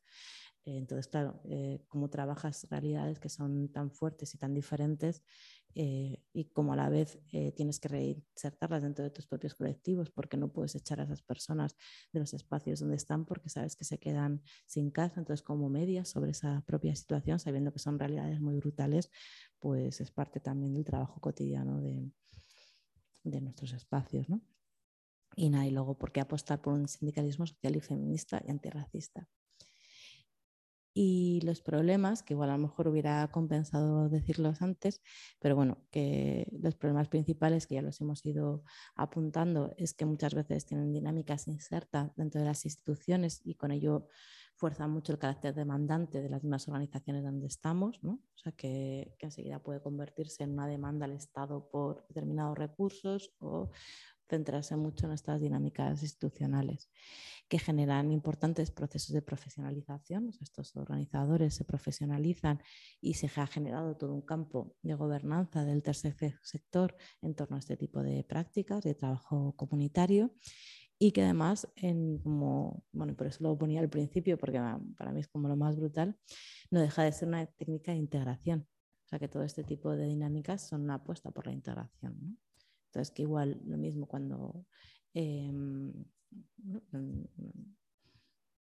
es querer que estar integrados socialmente. Entonces, claro, en un contexto como, el de ahora, el hablar de integración o una integración para todas em, bueno, pues digamos, no sé si forma parte de las realidades posibles. Sí, a mí se me viene a la cabeza porque lo vengo siguiendo de cerca. en una reunión de, de Plan Salem habló precisamente una papa centro, se estaba integrando, en, comentó que se iban a integrar en sindicato inquilinas, o sea, que ole la lucha de todo el mundo, ¿vale? Pero que a, mí no me resulta, me resulta curioso porque al final también esa, ese proceso casi de, de, de, conversión en lobby, ¿vale? Eh, y que tiene peso y capacidad de demanda, que o a lo mejor una PA o una asamblea de vivienda de un pueblo o de un, un sitio más pequeño no tiene, pues eh, eso también absorbe ¿vale? los colectivos que a lo mejor son más pequeños, pero que, en lugares como muy concretos, barrios que tienen un peso importante y son capaces de hacer mucho. Y a lo mejor una estructura como más grande y tal, pues no, no, es capaz de llegar, en algún momento no va a ser capaz de llegar porque se va a enfocar, además, en el caso de sindicato inquilina, en, en, el sujeto inquilino. O sea, eso va a pasar. Sabes que, que, la dificultad es tremenda, que es una lucha que hay que dar, que es tremendo los alquileres, todo lo que tú quieras, pero que también hay otras realidades que en el camino pueden ser barridas y son realidades, situaciones también muy...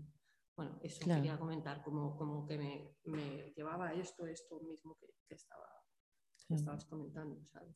Sí, hombre, yo creo que o sea, también esto es una opinión muy particular personal, pero bueno, que eh, este, o sea, también como en el auge del contexto en el que estamos, organizarse, eso sí que comparto, organizarse, empezar a vencer. ¿no? O sea, que, sin, ¿no? que el poder, que, que, esto también insiste ante el poder es el de la organización. Entonces, sí, bueno, pues lo que hay que intentar y estar atentas en estos procesos es que estas otras realidades sigan estando presentes, que tengan autonomía los espacios de base, que, que, sea siempre un abajo arriba, o sea, cómo construimos esa organización es lo que es lo importante, pero que ha de existir y que, y que es importante que seamos capaces de generar vínculos estables, comprometidos y, y apuntar juntas a más sitios es central. Mm. Sí, o sea, sí, de hecho en el discurso, por ejemplo, de Sindicato Entinas Cataluña, el sindicato de yogateros, sí que en el discurso tiene mucha cabida estas realidades, pero también yo mi miedo, mi pánico es a que de pronto no estén ahí, no, no haya forma de, tú puedes integrar a lo mejor a Pacentro fácilmente, sindicato inquilina, pero probablemente no puedes integrar, o sea que no sé si la idea es crear un lobby y vamos todas para el sindicato y montemos algo fuerte, que podría ser una opción, ¿eh? O sea, yo digo que no, ¿sabes? Pero que no lo sé, es algo que, me, me Yo, por ejemplo, de aquí, de las cosas que extraigo y creo que es importante, es hay que mantener todas las dimensiones. Que si tú te centras en esa con lobby es súper fácilmente absorbible, súper fácil que, que tengas que pierdas capacidad de contrapoder. Si tú mantienes de forma organizada las distintas capas que, generan contrapoder, ¿no? ese enfrentamiento, pero también una comunidad que es fuerte, que es capaz de organizarse, que es capaz de hacer acciones, que es capaz de conseguir una realidad material por sus propios medios.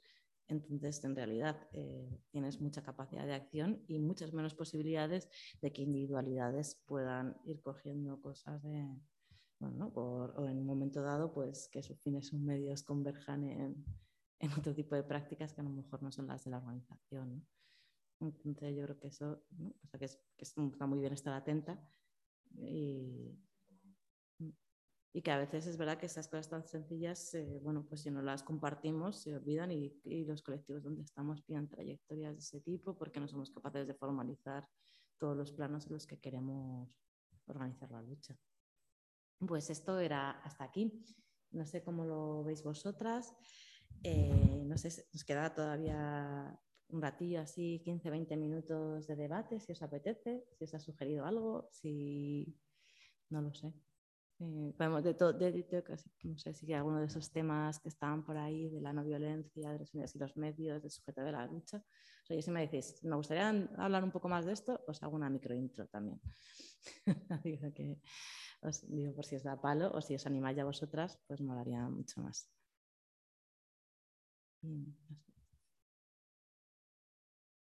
Podéis hablar directamente, o sea que se oye todo aquí y todo.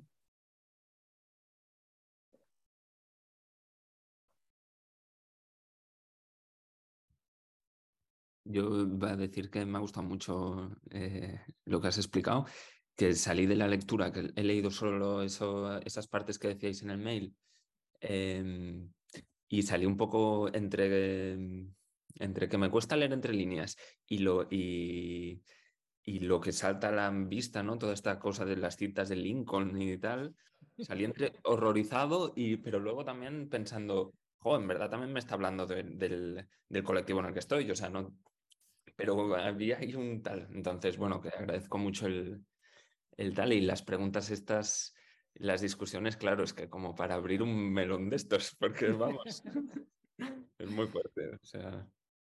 Yo, por contestar a lo que estabais hablando, sí que es verdad que el, em, está el modelo este del que hizo el sindicato de Barrio de Poblese con el sindicato de yogateras aquí en Barcelona, que quizás era un modelo más de eso, ¿no? De, de federación y de, y de afiliación. Si algo me parece que podían tener en común el sindicato de Barrio de Poblesec cuando se afilia al sindicato de yugateras y Paz Centro cuando se integra dentro de Inquilinas, es que son momentos también en que los colectivos que, o sea, que ahí el colectivo que aparentemente está fuerte es el sindicato de inquilinas y de yugateras y que el otro está en un momento más casi como de repliegue y de ver qué tal, ¿no?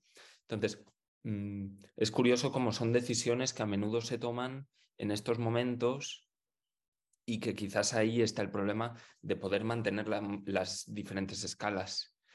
Em, y que, bueno, no sé, como eso, o sea, eh, que el poder mantener una escala quizás no depende tanto del momento en el que te integras o te federas, sino del, de la capacidad real que sigues teniendo tú de...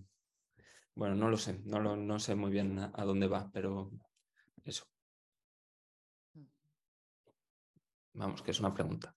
Sí, sí, no, es que no es fácil. O sea, que sostener militancias y trayectorias vitales durante mucho tiempo con prácticas en todos los niveles, eh, bueno, pues no, siempre depende de lo que tú quieras hacer, sino también de la propia realidad del colectivo donde estás eh, y demás. Pero bueno, también tener la cabeza que, no sé, a nosotros, por ejemplo, sí que nos ayudado mucho el tener todas estas cosas muy claras cuando vas, cuando das un cambio de dispositivo, ¿no? O sea, cuando por ejemplo, hablábamos esto de pensar las ODS y pasar a la PA, para nosotros sí que fue importante el haberlo reflexionado bastante antes, porque luego en el salto dices, no, es que, bueno, yo qué sé, cosas que, que igual a vosotros también os suenan, pero la asamblea no puede haber asesorías individuales y no puede haber porque queremos que este trabajo em, sindical esté compartido y el saber esté compartido. Aquí tiene un sentido de ser. A lo mejor en otro momento tú puedes decir, ah, no quiero ir más rápido porque sí sé que podría tener más gente y se adecua más a su situación si permitimos asesorías individuales. Pero claro, si tú tienes claro, no, es que necesitamos organización de base, que esos saberes sean compartidos, pues bueno, tú por lo menos tienes capacidad de tomar las decisiones, ¿no? Que a veces, si no, muchas veces organizamos nuestros propios colectivos sin, sin pensar exactamente qué queremos hacer o cómo queremos hacerlo, ¿no? O sea que, que no es lo mismo si tú dices, bueno, pues no, mm, ahora mismo para llegar a esto, si necesitamos más gente, entonces necesitamos un poco de esto, más, pero a la vez vamos a tener un espacio donde sí que exista esa formación colectiva permanente, pues igual sí te puedes permitir ese salto. Si tú sacas de tu práctica política el pensar sobre la organización, probablemente ese saber compartido sobre si es importante o no que haya expertos o no expertas eh, sobre las cosas, igual se ha perdido del espacio colectivo y ya no lo puede, ya no tienes tanta agilidad para, para pensarte, ¿no?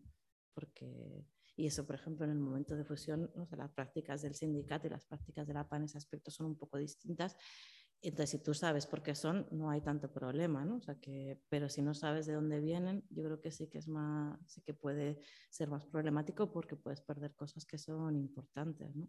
a lo mejor dices, bueno, pues aceptamos a series individuales por tal, siendo consciente además del poder que eso supone para determinadas, del tipo de relación que crean, pero hacemos unos espacios de empoderamiento, de formación que son de este otro orden, ¿no? Y dentro de un tiempo reflexionamos si esto está funcionando o no y ese labor también de evaluar, que es una cosa que yo creo que a veces tampoco hacemos demasiado en los proyectos donde estamos, pues también es útil, ¿no? Porque es como, ah, vale, esto ha servido para empoderarnos más, esto ha servido para que haya más gente haciendo no sé qué, esto ha sido, o repensamos esta cosa, ¿no? Y dejamos de, porque si a veces nos agarramos mucho a la herramienta que hemos elegido.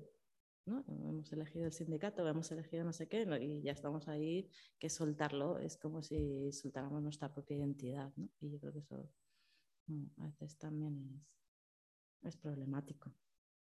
Dale, dale, sí. A ver si miren, Amaya, Kumali, ¿os animáis alguna? ¿Une?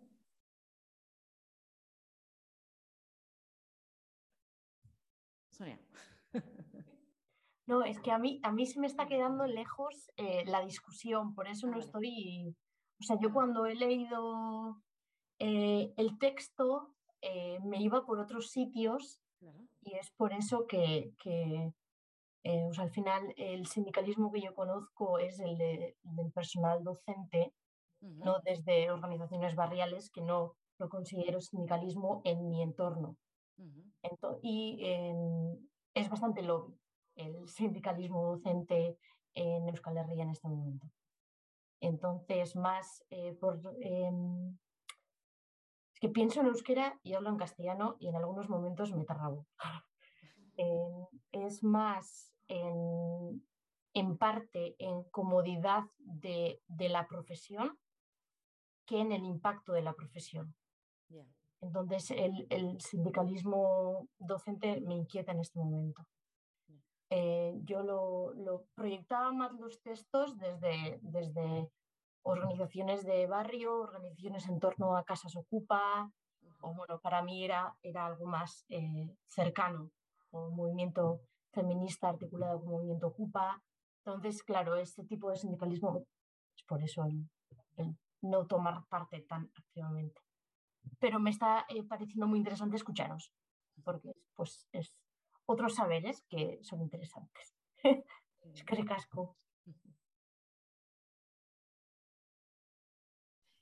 Claro, o sea, la cuestión es, bueno, no lo sé, igual también por si te sirve como, o sea, eh, nosotros, por ejemplo, este tipo de prácticas sindicales o prácticas de sindicalismo social las hacemos, las hacíamos porque era el espacio donde estamos, no está ocupado, pero bueno, muchos de los sitios eh, y donde se han desarrollado este tipo de prácticas eh, eran espacios sociales ocupados, o sea que, que en realidad, mm, bueno, por lo menos parte de nuestra discusión, que también es verdad que eran unos espacios sociales ocupados, que igual esto es un poco de memoria histórica, demasiado personal, pero bueno, ya os la cuento, que tienen que ver con lo que nosotros llamamos el paso de los centros sociales ocupados 1.0 a 2.0, un poco rememorando esta cosa de los login mm, de, de, la tecnología y que tenía mucho que ver con esta idea de salir del gueto y juntarnos con otras. Entonces, en este proceso de juntarnos con otras, que tuvo mucho que ver con las luchas con, por los, eh, con personas sin papeles en aquel momento, eh, pero también otro tipo de, prácticas en el barrio y demás, eh, es donde también entramos en contacto con este tipo de dinámicas que al final a nosotras por lo menos fue lo que nos llevó a la PA y a otras formas de, sindicación que no están nada que no son a mi modo de ver nada cercanas a lo que podría ser un sindicato vertical o un sindicato sectorial, que creo que es lo que estás hablando con, con, los sindicatos de, bueno, que son más de, defender tu propio interés em, como sector. ¿no?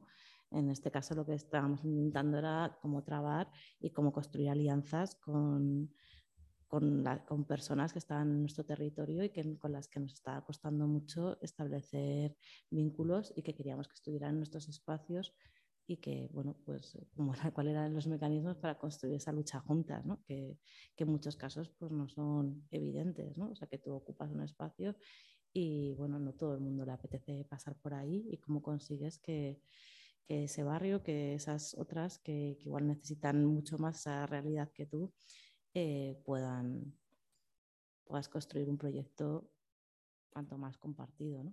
porque es difícil. Sí, nos, nos articulamos sobre todo para homologación de títulos de, personas que han vivido un proceso eh, migratorio, transitorio en principio, pero después no necesariamente. Pero sí, sí, ahora, ahora entiendo lo que, lo que sí, está perfecto. Y Igual, em, opa, yo soy Miren, bueno, ya... Em, me ha resonado mucho lo que acabas de comentar, eh, porque, em, o sea, yo soy de Gasteiz justo y, ahora, bueno, desde hace unos añitos tenemos una red comunitaria en el, en el barrio de Juimendi y también era uno, siempre ha sido uno de los retos que teníamos, ¿no? Cómo, pues no, cómo hacer que esas, bueno, que esas personas ausentes o que esas voces quizás más, o sea, tan presentes en el barrio, pero que luego eh, o más invisibilizadas, pues llegaran también a, nuestros espacios. ¿no?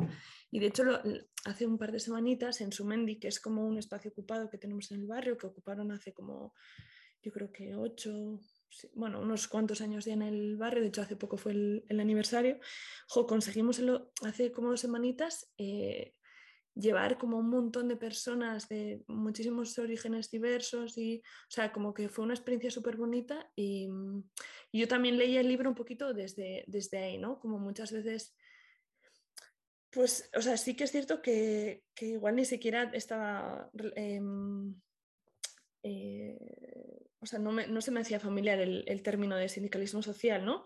Pero sí que, o sea, al final quizás es un poco lo que, lo que hacemos, ¿no? O sea, sí que hay como trabajamos en torno, pues eso, ¿no? A la, denuncia, a la comunidad y, al, y luego a la solidaridad también, que sí que es cierto que el Cartasuna, que es la palabra que, eh, bueno, en euskera, sí que es cierto que yo diría que tiene otra, otra connotación diferente a solidaridad, que igual suena como un poquito más, bueno, no sé, Mayan, como, bueno, pero sí, o sea, yo creo que tiene otra, otra connotación. Y, mm, y eso, o sea, a mí también me, me ha gustado mucho, el, he leído un poquito a cachos el libro y lo, lo, he ido complementando con lo que has explicado.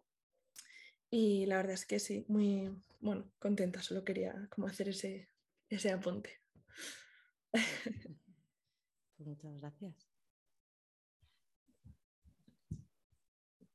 No sé si...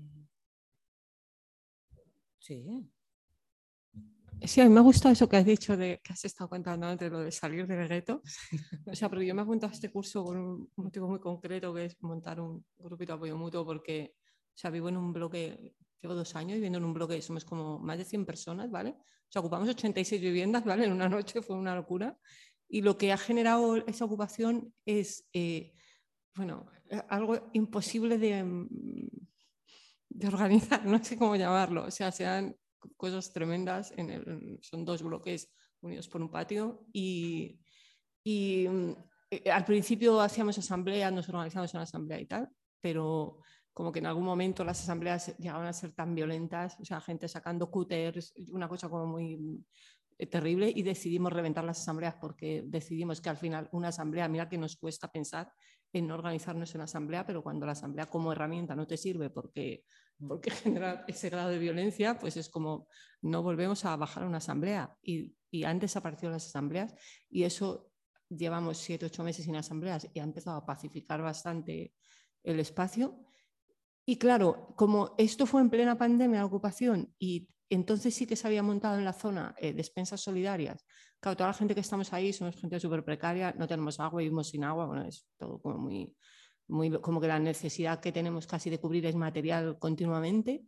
Y, la despensa solidaria que había, pues esto, el tema de, de dónde salen a veces las luchas, pues eh, voy a hilarlo con eso, porque claro, es una despensa que se armó, el espacio de despensa solidaria no lo construyó la, la propia gente que necesita comida, no lo, lo, armó una estructura ya creada, que muy loable la labor que hace en todos los sentidos, pero como puede ser loable a veces la labor de Caritas o Cruz Roja o lo que sea, ¿vale? Eh, solo que esta en este caso es una estructura creada más, pues, más social, con otro contenido como más político, lo que tú quieras, que se puede venir aquí mismo a Trafis a hacer algo, como puede, puede moverse en estos espacios más que a lo mejor nos parecen más cercanos a nosotros en los que nos movemos. Eh, pero claro, en el momento en que las dos o tres personas que llevan la despensa, que son quienes eh, tenían el espacio, deciden dejarlo, la gente, la propia gente que, a la que se ha llamado a ir a buscar comida y a poner la mesa en, los, en las puertas de los centros comerciales, pues esa gente eh, no sostiene la despensa y desaparece. Entonces nos encontramos a fecha de hoy que necesitamos comida, necesitamos de todo. Y entonces yo he empezado a armar, vamos, he, empezado, he invitado a 9 o 10 personas que han sido como, he, utilizado este libro porque como que lo llevo conversando con gente y cómo lo hacemos y cómo no. Y como que voy a ir evitando, lo, lo que me he metido en la cabeza es evitar precisamente que la lucha parta de un sujeto que no somos nosotras mismas, como, así como un principio, porque eso lo he vivido en vivienda, mm. como al final el, el, dentro de, una asamblea de vivienda, eso, vamos, es una crítica que hago continuamente y autocrítica también, si quieres, ¿vale? Pero en, este caso crítica porque yo al final soy afectada de vivienda, ¿vale? Eh, ¿Cómo lo, Sí, sí, las afectadas participan, que sean las más participativas, pero la participación se te da en, pues cuando tienes que ponerte al lado de una actora a la peli, entonces te pones ahí a hacer la foto y hablas. Y alguien te dice que tú hables, ¿no? Pero tú no eres la persona que tiene el poder de organizar eso, ni la capacidad de, llevar redes o de generar tu propio discurso, porque alguien te lo da hecho. No sé cómo explicar esto, pero... Y ahí el, siempre he pensado, cuando yo lo trato de comentar a la gente, cuando se habla de sujeto del que parten las luchas, es que, primero, como mínimo, yo le digo a la gente, un equilibrio, como mínimo eso, ¿vale? Pero, pero darle la vuelta, sobre todo sería darle la vuelta totalmente, ¿sabes? Pero como mínimo un equilibrio, que ni eso. A mí eso me agobia bastante porque entonces no, en algún punto hay un quiebre en el que no, no mm, se, crea conflicto en la propia asamblea, se crea, porque es, ¿qué estás diciendo? O sea, ¿qué me estás hablando? Vale, tú puedes tener tu discurso de la clase obrera, del no sé qué y tal, pero es que hay mucha gente que ya en el propio bloque, muy poquita gente del bloque, más de 100 personas, va a la asamblea cuando le viene su papeleta del desahucio. Si eso no nos hace pensar a la propia asamblea, si las asambleas son cuatro personas, no tiene ni pie ni cabeza, algo está mal. Entonces, y es muy difícil lanzar esa crítica, y yo la lanzo porque entonces ya, pues ya no te llaman, ya no te escriben por WhatsApp, entonces te sientes como fatal. Bueno, no, yo sigo en la asamblea de todas formas, ¿no? Pero, porque sí, hay que estar, y yo estoy en todo porque pienso que hay que estar en todo, pero, la, pero sí que he empezado a montar un grupito de apoyo que al principio porque es verdad que la poca gente a la que he llamado pues es una que sabe pinchar luz, el otro que sabe, eh, y además te lo dicen así, no, yo me quiero apuntar porque yo he gestionado tres IMVs últimamente y los tres me los han dado. Tú te vienes al grupo. O sea, va a ser así porque son cosas muy concretas. El, dos o tres personas del bloque que son los que, por ahí vamos a lo práctico, eso lo he tomado del libro, lo práctico, cuando eso me parece muy interesante, lo práctico que es lo material de las luchas al final, cuando te, nos quitan la fuente todos los años, viene esta época y, nosotros tenemos que ir a la fuente a llenar las garrafas o no tenemos agua. Entonces, la, al principio, la primera vez que hicieron eso, bueno, nos quejamos en Twitter, tal. Luego ya fue, no, inventamos pegatinas, hicimos, salimos por la noche a hacer grafitis por todo, ponernos el agua, o sea, abrir las fuentes malditos, este tipo de cosas, ¿no? Y, y luego ya no las abrían y ya la gente directamente fue amenazante. me cierras la fuente y te mato, pero sí, o sea, yo algunas fuentes pintaban eso, ¿no? ¿Qué pasa? Al final hay vecinos que llevan más, porque viene mucha gente que vive en el bloque, está, vive en calle, y entonces saben muy bien manejarse en eso, pues mira, tienes que ir a este sitio del canal, que tiene la arqueta, ahí das primero, luego el grifo por atrás directamente, varias veces hemos sacado la chapa y ahí así se lo han encontrado, y al final, por puro cansancio de tú me lo cierras, yo lo abro, tú me lo cierras, yo lo abro, este año no tenemos ningún problema con las fuentes. O sea que al final esa lucha, cuando parte de ti misma, que es que era la que necesitas el agua, ¿vale? Es que vas a hacer lo que sea para conseguir el agua, pero lo mismo con la comida y con las cosas como muy básicas. Entonces, al final, los retos nuestros, si antiguamente yo recuerdo a mi madre en la Asociación de Vecinos del Barrio peleaban porque el techo del cole eh, se caía y iban todas las madres a, oye, que mis niños se cae el techo del cole, ¿no? Y en los cuartos públicos pues era así, eh, están en muy malas condiciones. Eh, ahora a lo mejor, aunque sea muy lamentable, la, la, lucha que tenemos en, en, contextos muy de reto casi, pero cómo sales del reto, a mí me parece súper complicado en mi situación, vamos, cómo sales, pero las luchas son primero por eso que, que, te permite vivir, que es alimento, que para nosotros el alimento es mucho contenedor, o sea, realmente el, al, al desaparecer la despensa, es de dónde lo sacas. Pues mira, contenedores por un lado, aprender a reciclar, en qué centros comerciales se lo permiten y tal, y de ahí sacamos mucho, con mucha comida, ¿vale? Y, la, y además tenemos ya la táctica de ir a los, bueno, táctica, no se dice, de ir a los supermercados y ver lo que te gusta cuando empieza a caducar, porque sabes que lo van a sacar, y entonces vas, ¿vale? alianzas con pues, el de la panadería del lago, que es un granier, que nos deja la bolsa, no dice nada, pero le da como vergüenza, pero nos deja unos bolsones de pan y cosas para desayuno impresionantes y lo repartimos, ¿no?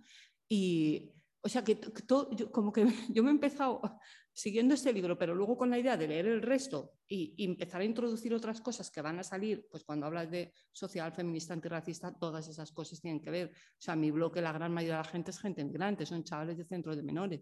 Entonces salen, están ahí y van cambiando porque de pronto ha llegado alguien, ha conseguido llegar y entonces pues, después de recorridos tremendos, ¿no? Y entonces se va, se va sumando cada vez más gente, pero todo, todo eso no, a mí me parece súper complicado el reto de, organizar una lucha. Desde ahí, me parece que, o sea, salir del reto y de hecho, hasta me empiezo a plantear algo que me surge ahora, que con la crisis esta ecosistémica, como la llaman ahora, crisis sistémica, si no estamos en, en, un punto en el que quizá vivir así hasta vivamos así, no sé cómo explicarte, con este mínimo, porque yo no, cuando hablabas antes de lo de las clases medias, como ese polo al que hay que ir, como esa cosa que parece el imán al que no, es que lo que queremos es esto, que yo no queremos eso, a lo mejor no queremos eso, ¿sabes? Eh, porque queremos eso en el contexto de, crisis sistémica que vivimos, realmente queremos ser clase media con todo lo que eso eh, lleva, ¿sabes? De destrucción, de... Eh, ¿Queremos eso? Me lo planteo. ¿Cómo podemos vivir o, dar dignidad a una vida así, aunque antiguamente la gente se metía mucho con, no, no vamos a romantizar la pobreza, no, no es eso, ¿sabes? Sino cómo la, propia condición vital que tenemos y material nos permite eh, hacerla digna, volverla un poco digna, ¿no? Es, me estoy enrollando, perdón, que no recordado una frase, si queréis que empezamos con esto, que tenía justo que ver con que, bueno, que no os he contado, pero viene una de las sesiones extra que queríamos ver con el curso es que viene Marina Garcés. Entonces, como que nos parecía que también tenía bastante vínculo y nada, y también contaroslo. Y justo me he acordado una frase con esto que dices, que dice, la servidumbre no consiste en ser un fracasado o un perdedor, sino estar, en, estar dominados por el código del éxito o del fracaso. O sea, al final es, ¿no? Como que consideras que es una buena o, no buena vida y cómo construimos imaginarios donde otro tipo de realidades sean buenas vidas.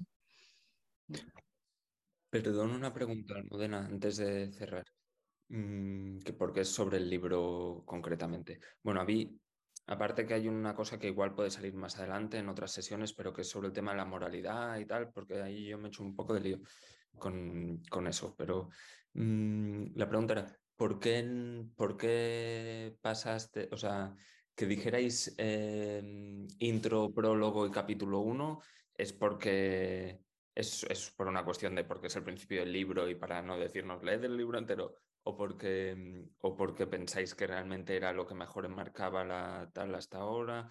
A mí me da la sensación con lo que has explicado que me falta leer el resto del libro para acabar de encajar incluso la parte del libro que he leído. ¿No? Pero, por, saber... Mm. O sea, en realidad era por seleccionar una parte, porque a mí el, la intro de Maribel y Sebastián, aunque no es Alinsky, como lo contextualiza un poco, sí me gustó mucho, entonces como que sí me parecía, y luego es que el resto del libro se repite un montón, entonces em, como que cada, bueno, no sé, sí, no, sé, no sé, igual deberíamos haber elegido de otra manera, lo siento. O sea, simplemente era como por no que no fuera muy largo. Entonces era seguro lo de la intro de Maribel y Sebastián y luego lo del principio, porque sí, también yo creo que si vas muy avanzado te pierdes la parte, o sea, si lees lo de las tácticas que está casi al final sin haber leído todo lo anterior, yo creo que también te pierdes un poco de la propia práctica. Entonces, bueno, no sé, lo, lo dejemos así. Pero vamos, es un libro que se lee súper rápido y que, bueno, tiene también o sea que lo podéis echar ahí un ojo rápido. Con, también os mandaré de todos modos el PowerPoint este y, estos otros dos artículos que creo que, bueno, uno es un libro y otro es un artículo.